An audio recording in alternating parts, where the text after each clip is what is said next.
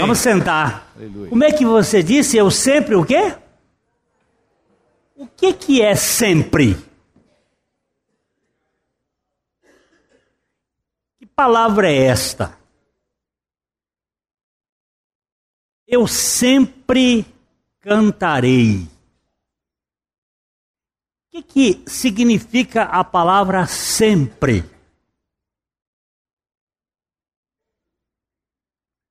A, a minha esposa já falou ali, porque ela é professora de português, a outra também está ali. O que é sempre? Um advérbio de tempo. Hein? E dá uma continuidade. Sempre cobre todo o tempo, o tempo todo. Sempre não pode ser sustentado pelo homem. Pois nem sempre ele é capaz de cobrir o que diz, o que quer fazer.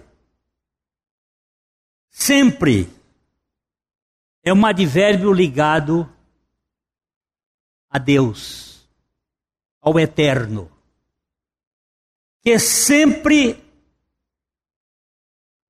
no tempo e fora do tempo, ele é sempre fiel e não pode negar-se a si mesmo.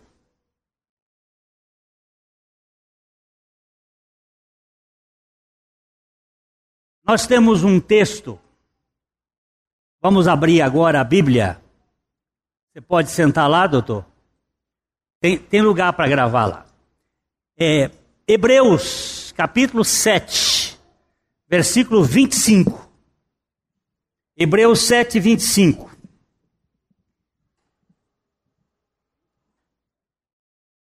Hebreus 7, 25.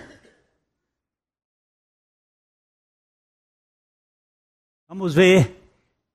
Vamos caminhar um pouquinho aqui hoje em alguns textos das Escrituras para a gente olhar essa palavra sempre. Hebreus 7, 25. Por isso, também pode salvar totalmente. Agora está. Por isso, também pode salvar totalmente os que por ele se chegam a Deus, vivendo sempre para interceder por eles. Ele está falando aqui de Jesus como sumo sacerdote da ordem de Melquisedeque. É uma ordem que não tem tempo. Ela é da eternidade. Este sumo sacerdote que aparece para prestar um serviço a Abraão antecede o sacerdócio araônico. E ele está dizendo que ele, por isso também Cristo, pode salvar totalmente os que por ele se chegam a Deus, vivendo sempre para interceder por eles. Por que, que ele pode salvar totalmente? Porque Cristo é o único homem que é para sempre. Se você ler Hebreus capítulo 13, versículo 8, nós vamos encontrar aqui nesse texto que a vida cristã hoje, ela é um hoje, sempre. E sempre que vivemos a vida cristã, nós vivemos a partir do Senhor Jesus Cristo, que é o sempre e o mesmo de eternidade a eternidade. Hebreus capítulo 13, versículo 8. Jesus Cristo, ontem e hoje, é o mesmo e o será para sempre.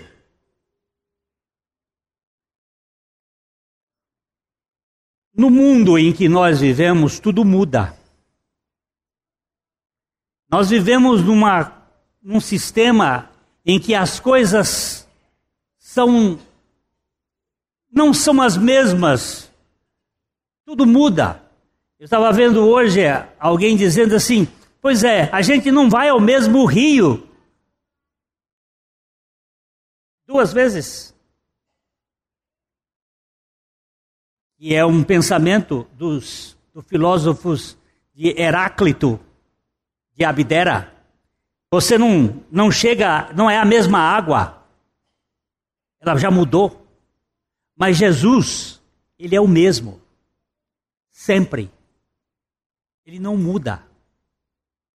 Não tem variação. Ele pode salvar perfeitamente, porque ele sempre intercede por nós. Eu tenho certeza que Jesus está intercedendo por mim agora.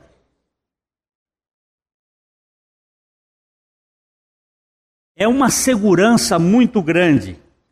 O cristianismo não é a evolução da vida de Adão, mas sempre ele é a substituição de Adão por Cristo.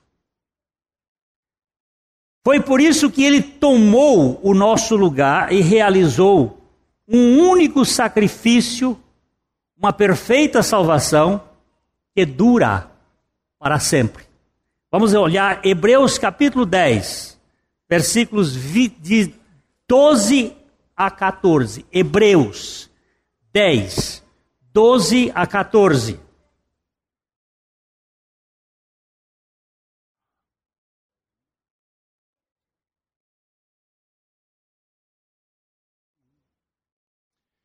Jesus, porém, Tendo oferecido para sempre um único sacrifício pelos pecados, assentou-se à destra de Deus. Aguardando daí em diante até que os seus inimigos sejam postos por estrado dos seus pés. Porque com uma única oferta aperfeiçoou para sempre quantos estão sendo santificados. Vamos voltar ao versículo 12. Por favor, olhe bem o versículo 12. Jesus Porém, tendo oferecido para sempre um único sacrifício, assentou-se, um sacrifício pelos pecados, assentou-se à destra de Deus. Que, que nós temos nesse texto? O sacrifício de Jesus Cristo, ele é irrepetível. Ele foi um só sacrifício. E com este sacrifício ele realizou uma obra eterna, para sempre. Não tem como você ah, melhorar a questão.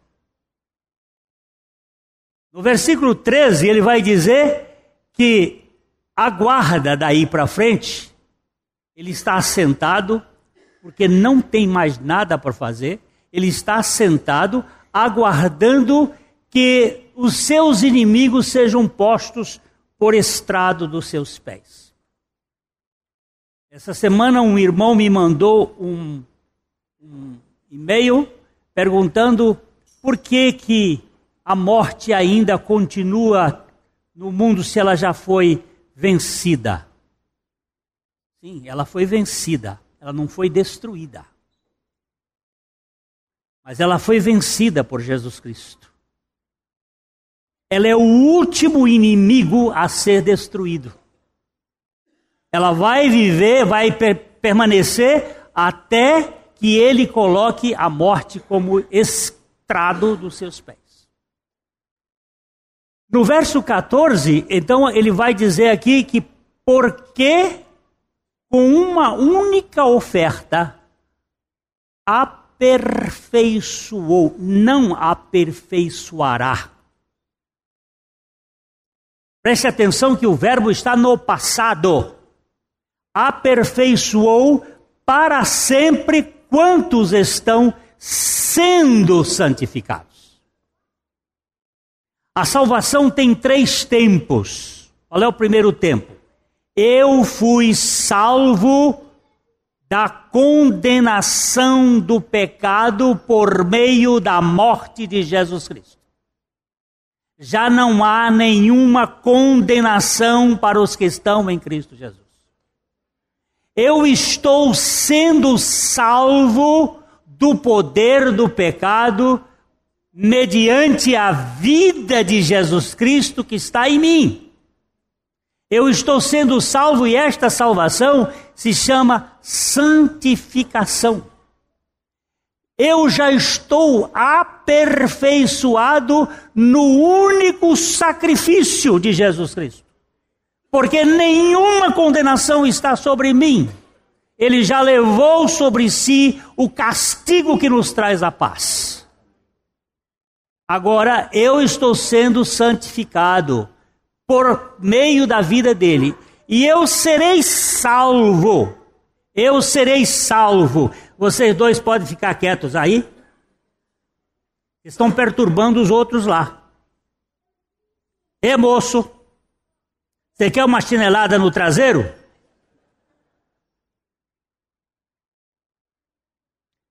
Vai no banheiro, mas não fica conversando. É coisa de avô com um único sacrifício, ele realizou uma tão grande salvação. Eu, eu chamei a atenção porque eu estava vendo muita gente perturbada aqui. Com um único sacrifício, aperfeiçoou para sempre. Não vai aperfeiçoar. Você pode dizer que você é perfeito em Cristo não porque você é perfeito, mas porque Ele, o perfeito, vive em você. É,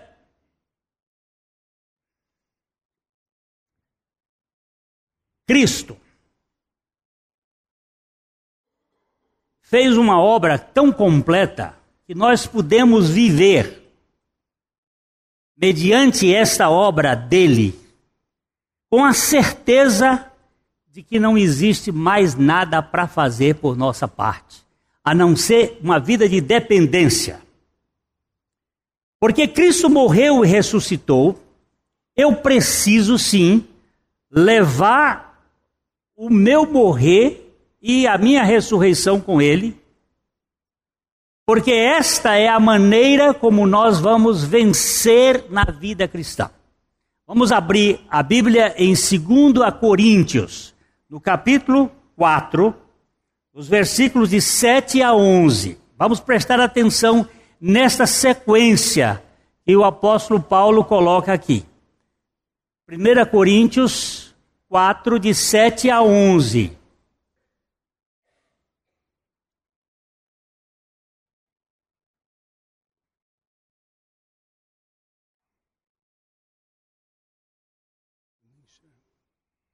Temos, aí é 1 Coríntios, eu quero o segundo.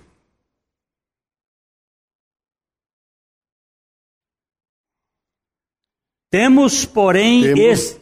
Pode ler, pode ler.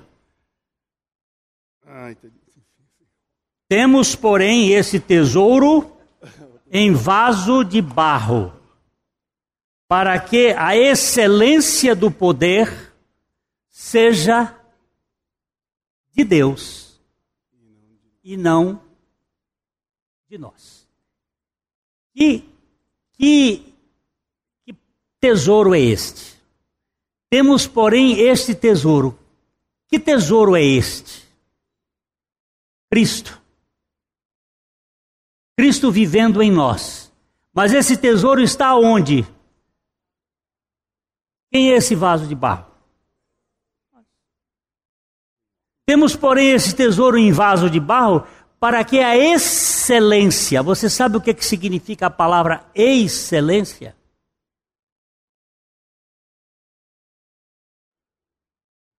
Vou ter que chamar o professor de português aqui, ó. Eis é além. Excelência é céu. Além do céu. Uma coisa absolutamente acima. Jesus Cristo foi feito maior do que o céu. ele tem a sobre-excelência, para que a excelência seja do poder, a excelência do poder seja de Deus e não de nós. Veja o verso seguinte. Preste atenção nesse verso. Em tudo somos atribulados, porém não angustiados, perplexos, porém não desanimados. Quanto, quanto é? Em tudo. Somos o quê? Atribulados é quando você leva uma porção de pancadas. Em tudo somos atribulados, porém não angustiado é você passar num lugar apertado que não lhe cabe. Oprimido. Nós somos perplexos, mas não desanimados. Seguinte, versículo 9. Perseguidos, porém não desamparados, abatidos, porém não destruídos. Em tudo, nós estamos passando por este mundo de abatimentos, de lutas, mas não estamos destruídos. Por quê? O verso seguinte. Levando sempre no corpo o morrer de Jesus, para que também a sua vida se manifeste em nosso corpo. Levando quando? Sempre. Levando sempre o quê? O morrer de Jesus. O que é o morrer de Jesus? A outra versão dizendo levando a morte do Senhor Jesus. Levando os efeitos da morte do Senhor Jesus no Calvário. Aquela morte não foi dele, aquela morte foi minha. Levando sempre primeira coisa que para termos uma vida cristã vitoriosa é a consciência do sempre, levando sempre. A outra versão ainda chega dizendo assim: sempre e por todo lugar. Porque são duas características. Eu estou em algum lugar sempre. Sempre eu estou em algum lugar. E eu, nesse lugar, sempre, eu tenho que levar a mortificação do Senhor Jesus. No meu corpo, para que a vida do Senhor Jesus se manifeste. Versículo 11. Porque nós que vivemos somos sempre entregues à morte por causa de Jesus, para que também a vida de Jesus se manifeste em nossa carne mortal somos sempre entregues à morte por causa de Jesus. Ter a consciência sempre da mortificação de Cristo é o ponto inicial da nossa vida vitoriosa com Cristo. Segunda coisa que nós precisamos ver está em 2 Coríntios, capítulo 2, versículo 14. É deste modo que o Senhor sempre nos conduzirá em triunfo. 2 Coríntios, capítulo 2, versículo 14. Graças, porém, a Deus, que em Cristo sempre nos conduz em triunfo, e por meio de nós manifesta em todo lugar a fragrância do seu conhecimento. Prestou atenção? No sempre? Dou graças a Deus. Nós precisamos fazer tais coisas para ser vitoriosas. Não, senhor. Nós já somos mais do que vencedores em Cristo Jesus. Mas graças, porém, eu dou a Deus que em Cristo sempre nos conduz em triunfo e por meio de nós manifesta em todo lugar a fragrância do seu conhecimento. Terceira coisa, por isso mesmo, porque nós levamos o morrer de Jesus sempre no nosso corpo, e se você não quiser levar, é um problema seu, Porque não, ninguém pode obrigar a ninguém levar. Isso é revelação do Espírito Santo e obra da graça de Deus. Aquele que está levando morrer, ele vai sempre ser vitorioso, porque ele é vitorioso em Cristo Jesus. E ele sempre terá bom ânimo. Nós vamos ler 2 Coríntios, capítulo 5, versículos 6 e 7. Sempre nós vamos ter esse triunfo, porque temos bom ânimo.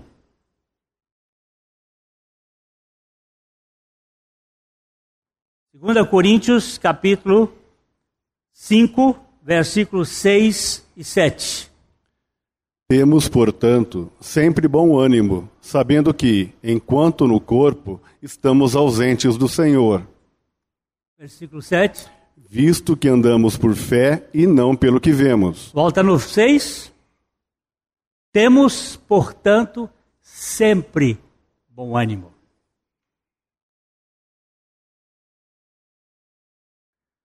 Senhor Jesus, quando estava saindo da terra, ele viu que os seus discípulos estavam sombrios, difíceis. Ele disse: Olha, eu quero dizer para vocês que no mundo vocês vão ter tribulações, mas ele colocou num imperativo: tende bom ânimo, eu venci o mundo. Eu não acho bom ânimo por causa de mim, eu acho bom ânimo nele ele venceu. E por causa dele, eu posso sempre. Paulo estava dizendo, e quando ele está contando aqui, ele, ele, ele levou. Paulo foi um homem que sofreu demais. Mas você não vê Paulo resmungando. Você não vê Paulo choromingando. Você não vê Paulo reclamando. Pode ler as cartas dele. Ele às vezes anota as coisas que ele sofreu, mas ele diz assim: em tudo eu dou graças a Deus por essas coisas que eu passei. Quando eu vejo uma pessoa que está ali amarrada dentro de um, um, uma coleira de cachorro ali presa, simplesmente reclamando da vida, eu fico pensando: será que ele conhece, conhece o Evangelho? Depois de uma surra, que talvez tenham sido 195 chibatadas, porque ele diz que de uma vez ele recebeu quatro, cinco quarentenas menos uma. Os cálculos é que o, o carrasco, por misericórdia, ele, ele eliminava uma chibatada. Dava, em vez de dar 40, dava 39. 5 vezes 39 chibatadas, 195 chibatadas, ele levou por ter expulso um demônio de, de adivinhação de uma moça. Sabe o que ele estava fazendo dentro da prisão? Com os pés no tronco? Cantando louvores e orando.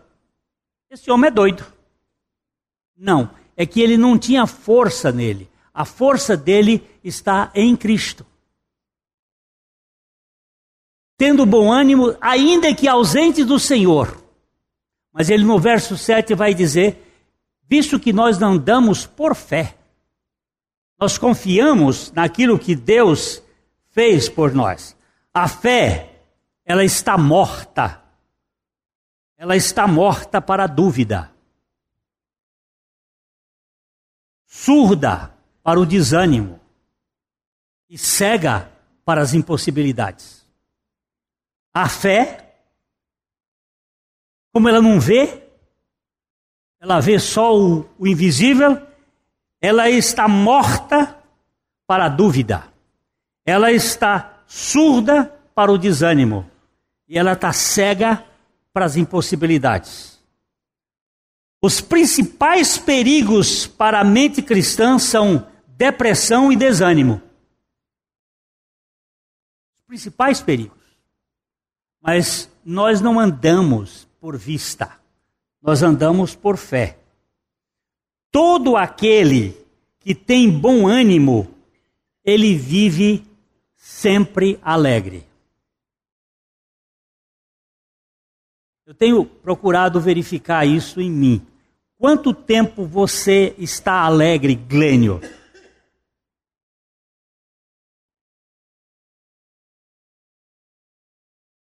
Problemas temos. Como é que você vai fazer agora? Filipenses 4:4. Como é que diz Filipenses 4:4?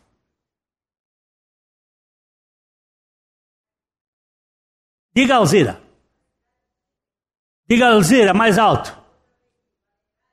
Alegrai-vos sempre no Senhor. Outra vez digo, alegrai-vos. Preste bem atenção, olha, é no Senhor, meu amigo. Não é alegrai-vos sempre na piada. Não é alegrai-vos sempre nas circunstâncias favoráveis. Não é alegrai-vos quando as coisas derem certo. É alegrai-vos imperativo. O imperativo está ligado à vontade.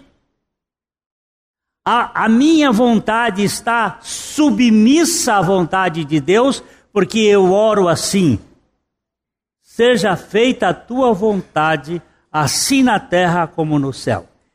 Eu rendi pelo Espírito Santo a minha vontade para que a minha vontade queira de boa vontade a vontade de Deus. E agora ele diz assim: alegrai-vos sempre no Senhor. Sempre no Senhor. Mas nem sempre as coisas estão fáceis. Mas se levarmos o morrer de Jesus sempre,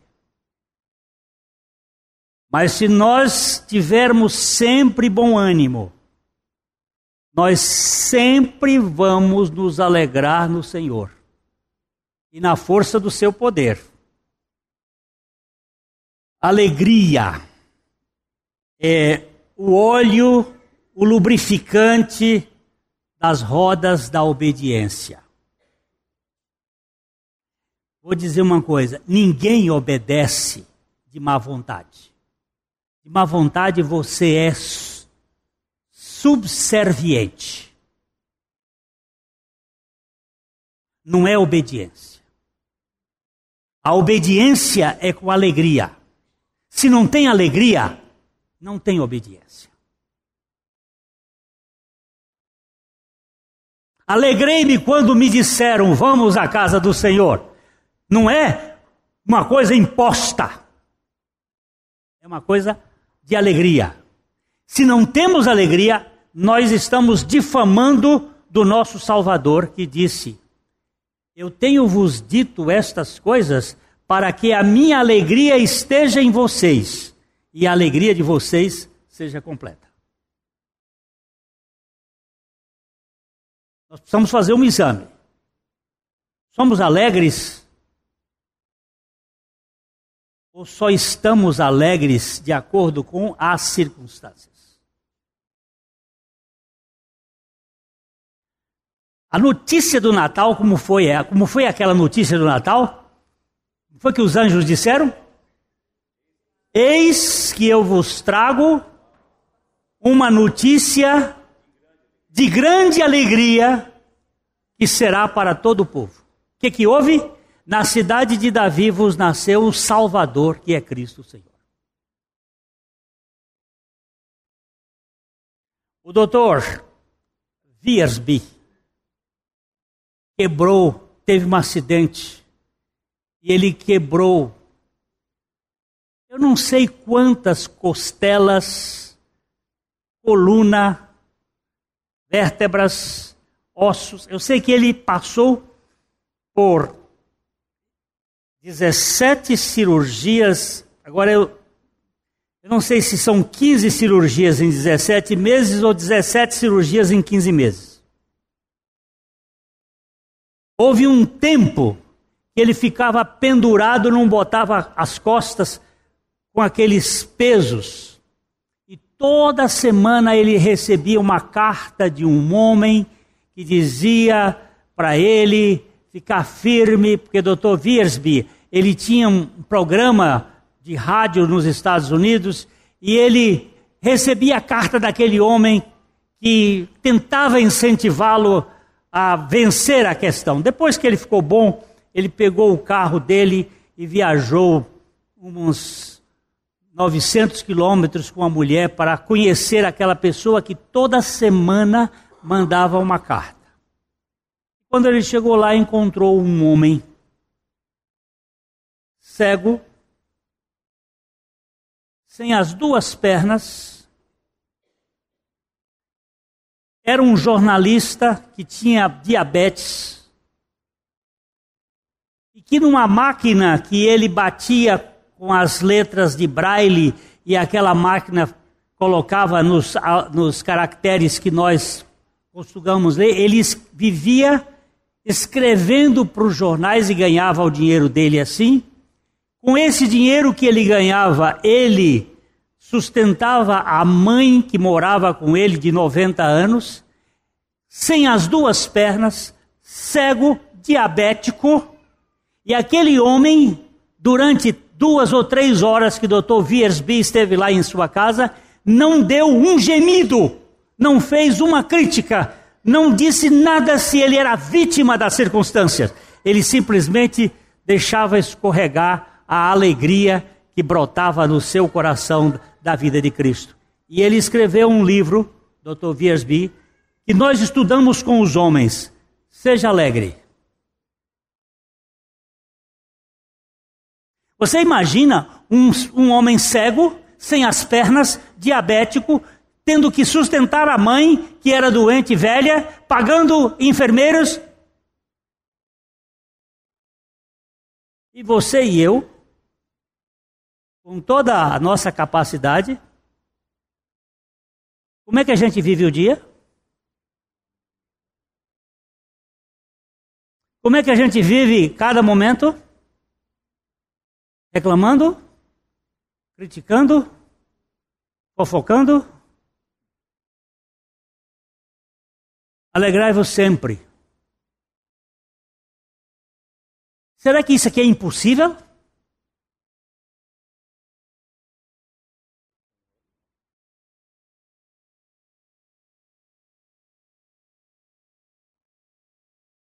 Olha, eu vou dizer para você, sem alegria no céu, eu fico sem graça de ir para lá.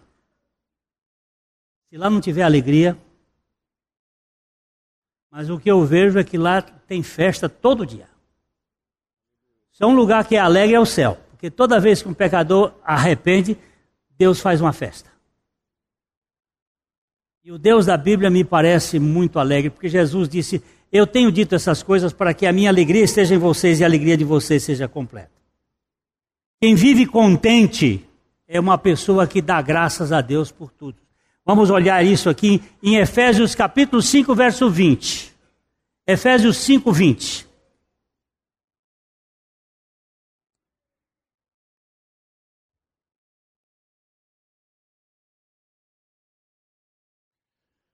Dando sempre graças por tudo a nosso Deus e Pai, em nome de nosso Senhor Jesus Cristo. Dando o quê? Dando o quê? Dando o quê?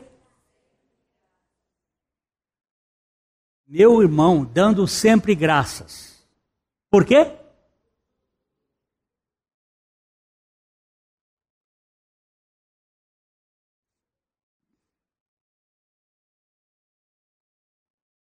Pecado espiritual. Nós nos preocupamos muito com os pecados carnais: adultério, assassinato, é, roubo. Pecado espiritual. Não dar graça por tudo.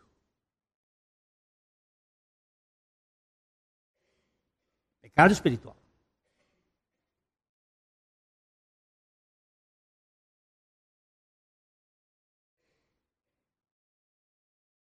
Morreu a minha filha. O que eu faço?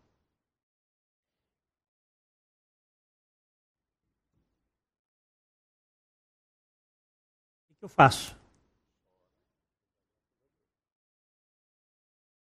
Tem alguma coisa fora do, do controle de Deus? Senhor, eu estou triste, eu posso chorar, mas eu te dou graças.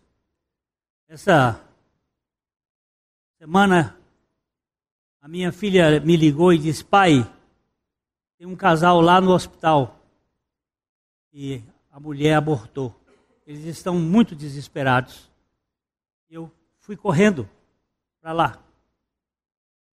Quando eu cheguei lá no, no pronto atendimento da Unimed, encontrei com o casal, abracei, oramos, lemos a palavra. Eu disse para ela, filha, é triste. Mas vamos dar graças a Deus pela perda dessa criança.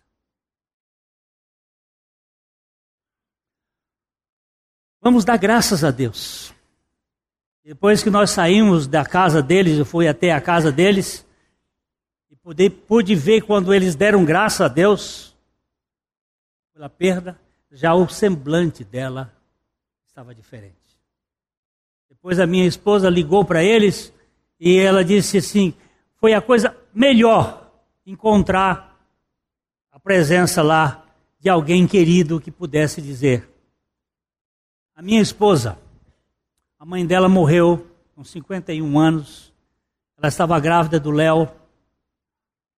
Ela ficou muito revoltada, muito, muito revoltada. Revoltada com Deus. Um dia chegou aqui nessa cidade, pregando aqui na igreja presbiteriana, o pastor João Batista Martins de Sá. Um pastor lá de Campinas. Ele pregou lá, nós fomos ouvi-lo e a minha esposa disse assim: Eu queria falar com esse homem. Eu conversei com ele depois da pregação e disse: O senhor iria lá em casa para um lanche? Se vou. E nós então fizemos um lanche no dia seguinte e ele foi lá lanchar. Terminado o lanche, eles entraram no, no gabinetezinho que nós tínhamos lá para conversar, ela com ele. E ele tinha que pregar às oito horas lá na igreja presbiteriana. E o tempo está rodando. E eu estou ficando preocupado, porque eu estava lá fora, os dois estão conversando. Mas o homem tem que pregar. Ele veio de, de Campinas para pregar aqui na igreja. E não sai. E 15 minutos não sai, e 10 minutos para as 8 não sai, e 5 para as 8 não sai.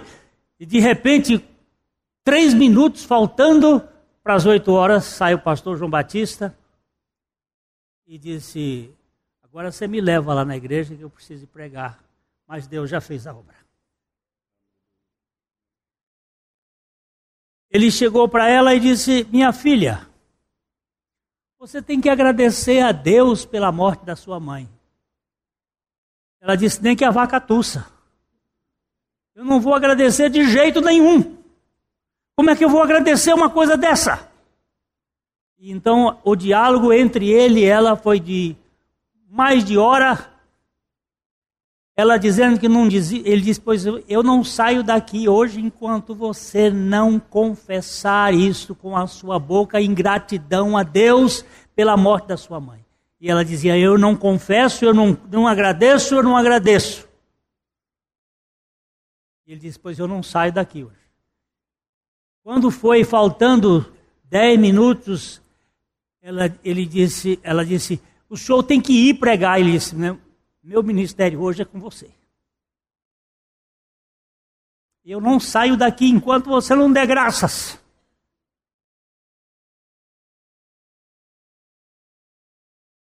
E ela, para não criar, ficar com culpa, que o pregador não foi para a igreja, ela deu graças no muque. Ela agradeceu porque ela queria, não queria estar culpada daquilo. Mas naquele dia em diante, o peso caiu das costas. Porque Deus, Ele não está preocupado com nossa mente, Ele está preocupado com a nossa, nossa obediência, ainda que seja difícil. Quando a Bíblia diz, dando sempre graças por tudo a nosso Deus e Pai em nome do nosso Senhor Jesus Cristo. estou dizendo que é fácil. É que nós cumprimos a obediência. O cristão, e eu diria que o maior teste que a gente pode ver no caráter de um cristão é o espírito de gratidão que ele demonstra. Jesus curou 12, 10 leprosos, não foi? Quantos voltou para agradecer? Gratidão é um negócio difícil. E dá graças a Deus.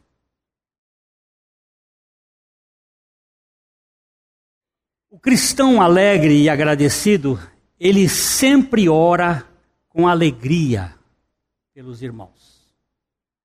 Filipenses capítulo 1, versículos 3 a 5.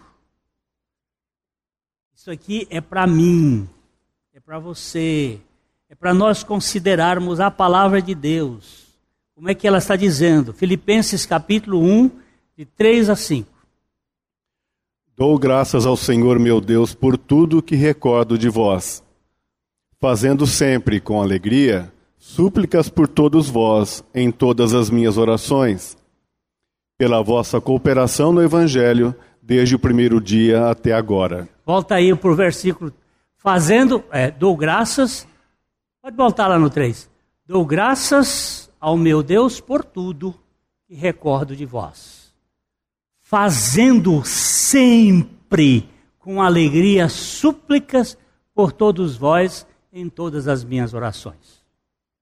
Ontem eu recebi um, um e-mail de uma médica que nós pregamos o evangelho para ela há alguns anos. Ela hoje mora lá em Roraima, doutora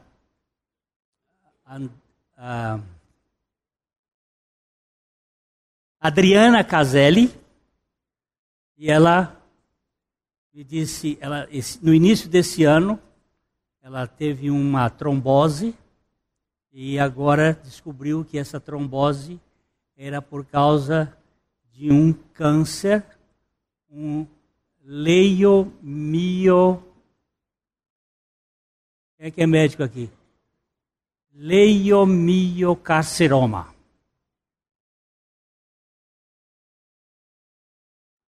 É que eu não estou com o e-mail dela aqui, mas é um negócio fora de série.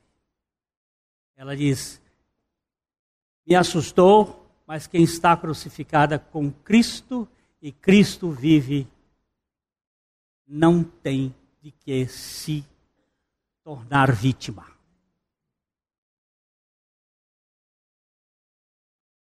E eu queria que você lembrasse da Adriana, para você estar intercedendo por ela. Mas interceda com alegria.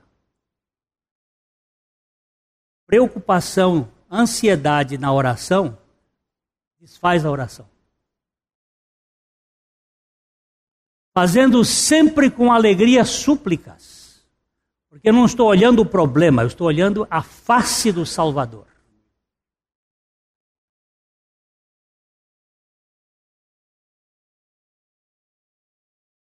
Hoje ela me mandou outra ânimo, de ânimo. Porque quem tem esperança não vive debaixo dessa prisão. Finalmente, uma pessoa agradecida, que ora com alegria, deve falar sempre palavras agradáveis. Colossenses capítulo 4, versículo 6. Procure olhar esse sempre na Bíblia. Sempre. Falar sempre palavras agradáveis e temperadas com sal. A vossa palavra seja sempre agradável, temperada com sal, para saberdes como deveis responder a cada um. Sempre. Sempre. O Evangelho é uma boa notícia, é uma boa conversa é um papo de graça para o ser humano que tem vivido na desgraça do pecado. Ele sabe que há um Deus que Sara. O poder da vida e da morte está na nossa fala. Eu posso matar uma pessoa, ou eu posso dar vida a uma pessoa. No, só no falar. Um dia eu entrei num hospital evangélico, já alguns anos atrás, e tinha, quando eu entrei no quarto, uma senhora disse assim: Pastor do céu, foi Deus que mandou o senhor aqui. Primeiro que o senhor já me botou no céu, e foi Deus que mandou aqui, então muito, foi muito bem mandado. E o que, que aconteceu? Ele disse: Pastor, saiu um grupo de mulher daqui agora, a conversa delas é que todas as pessoas que estão com a doença que eu estou morreram. Elas foram contando só desgraça de uma, de outra, e de outra, de outra. Eu estou aqui que não, eu não sei o que eu faço mais. E eu pude abrir as escrituras com ela e dizer: eu quero trazer à senhora aquilo que nos traz esperança. Eu quero trazer à minha memória coisa que me dá possibilidade de viver uma vida. Falar palavras que sejam palavras que edificam e não palavras que destroem.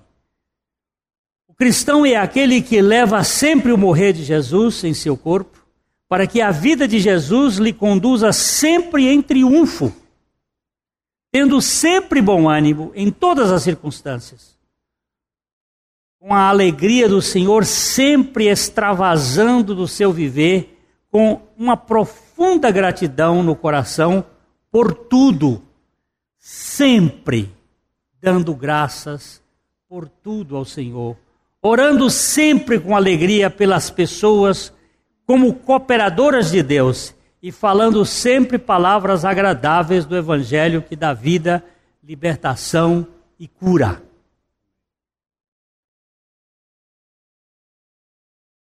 Será que isso é possível? É possível. Porque Jesus é um, é um Salvador capaz de salvar totalmente os que por ele se chegam a Deus, vivendo sempre para interceder por eles. É por causa de Jesus que nós podemos mudar a nossa cultura. Hoje, na hora do almoço, em casa, nós estávamos comentando por que, que certas pessoas, minha filha estava levantando essa. Por que certas pessoas estão sempre de trás do toco? Elas não saem nunca de trás do toco, sempre reclamando, sempre. E eu contei a história de Toyohiko Kagawa.